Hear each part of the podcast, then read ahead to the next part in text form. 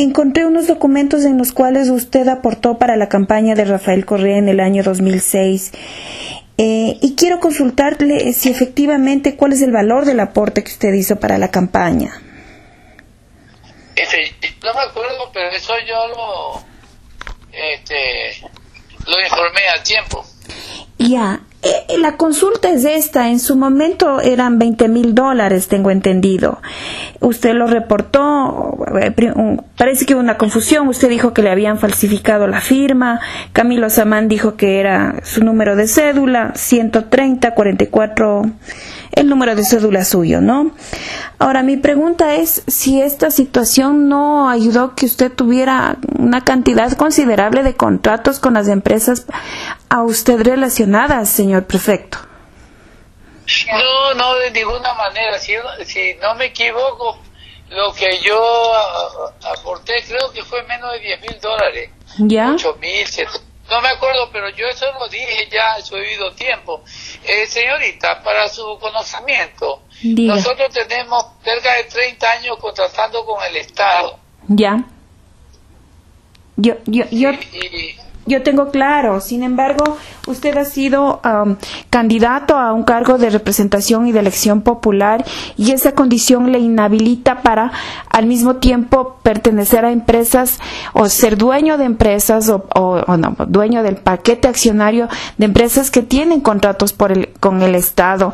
Entonces, mi pregunta en este sentido es eh, si usted conocía de esta inhabilidad o si no conocía de esta inhabilidad. Es que, es que no, no hay inhabilidad. La inhabilidad es para la entidad contratante, no es para eh, un, un accionista. que eh, el, Yo no he contratado, el que contrató una empresa, en este caso Celet y Petroecuador, las que contrataron. Ellas son las eh, eh los representantes legales no podían contratar si ellos hubiesen sido los socios. Eso, eso, eh, eso se lo ha, se lo ha manifestado siempre este el abogado nuestro. Y eso es lo que siempre hubo. Si no yo no hubiese participado porque para mí primero está este como prioridad están las empresas. Yo no puedo estar eh, este, haciendo algo este, contra la ley ya, entonces le entiendo que no hay una inhabilidad y sin embargo usted identifica un conflicto de interés. Le pregunto así, usted tiene por un lado una faceta de empresario próspero y esa prosperidad se ha hecho más patente en estos 10 años de la Revolución Ciudadana. ¿No hay un conflicto de interés? Sí, Señorita, no, no, de ninguna manera. Este, es cuestión de que revisen cuál era mi patrimonio cuando yo entré de prefecto y, y cuál ha sido el comportamiento. De ninguna manera es como usted dice. Tiene que, por favor, investigarlo mejor. Ya. Y entonces allí, pues, allí puede tener el concepto que me está diciendo ahora. Eh, su patrimonio varía de 4 a 31 millones basado en datos de la Contraloría y eso en datos a 2014, prefecto Zambrano. Este, no, no, no creo que sea. Eh, eh, sin embargo, eso tendría que, eh, que vérselo bien. Pues, De ninguna manera ha sido cuatro millones cuando comencé.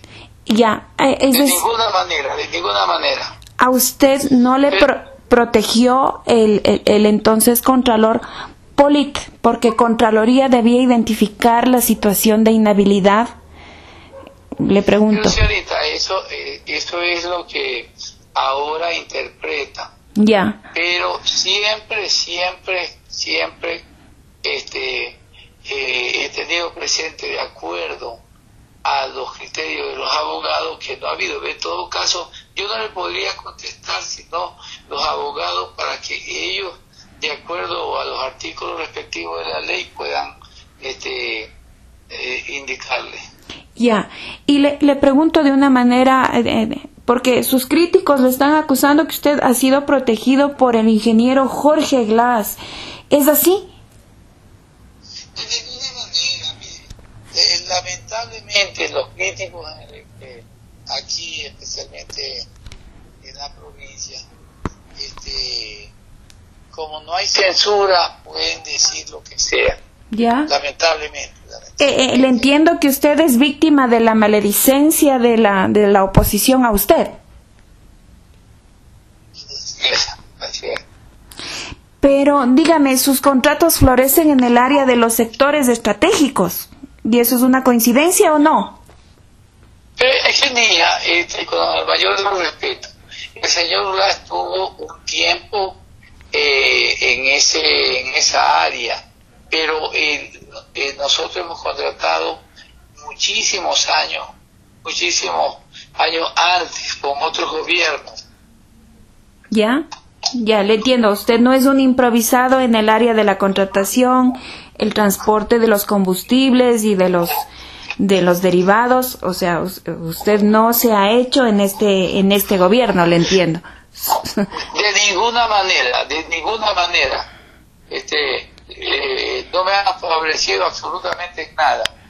Ya, ¿usted ha tenido relación de amistad con el ingeniero Jorge Glass? Bueno, sí, eso no, eh, no puedo negarlo. Yo puedo ser amigo suyo y mañana usted tiene un traspié, no puedo negar que yo fui amigo suyo. La diferencia es que yo no le puedo dar ningún contrato, yo soy una simple periodista. Sí, pero este, usted puede ser amigo eh, eh, de todo el mundo y puede coincidir que en esto, pero no, yo no he sido amigo del señor Glass por ningún contrato. Ya. Yo tengo muchos amigos, eh, este, eh, y, no es porque me favorezcan a mí. Ahora, ¿qué les responde a los críticos y detractores suyos, ingeniero, que dicen que usted sería un testaferro del ingeniero Glass? Mire, de ninguna manera, yo creo que el, que este, eh, eso que ellos mismos se respondan. Pues. soy un hombre que siempre he procedido de acuerdo a la ley. Soy un hombre que ha hecho las cosas transparentemente bien.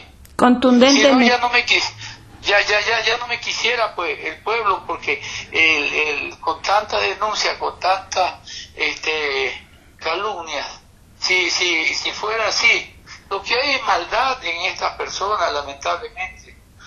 Aquí se, se eh, la gente no, no se alegra porque a usted le vaya bien, sino porque le vaya mal.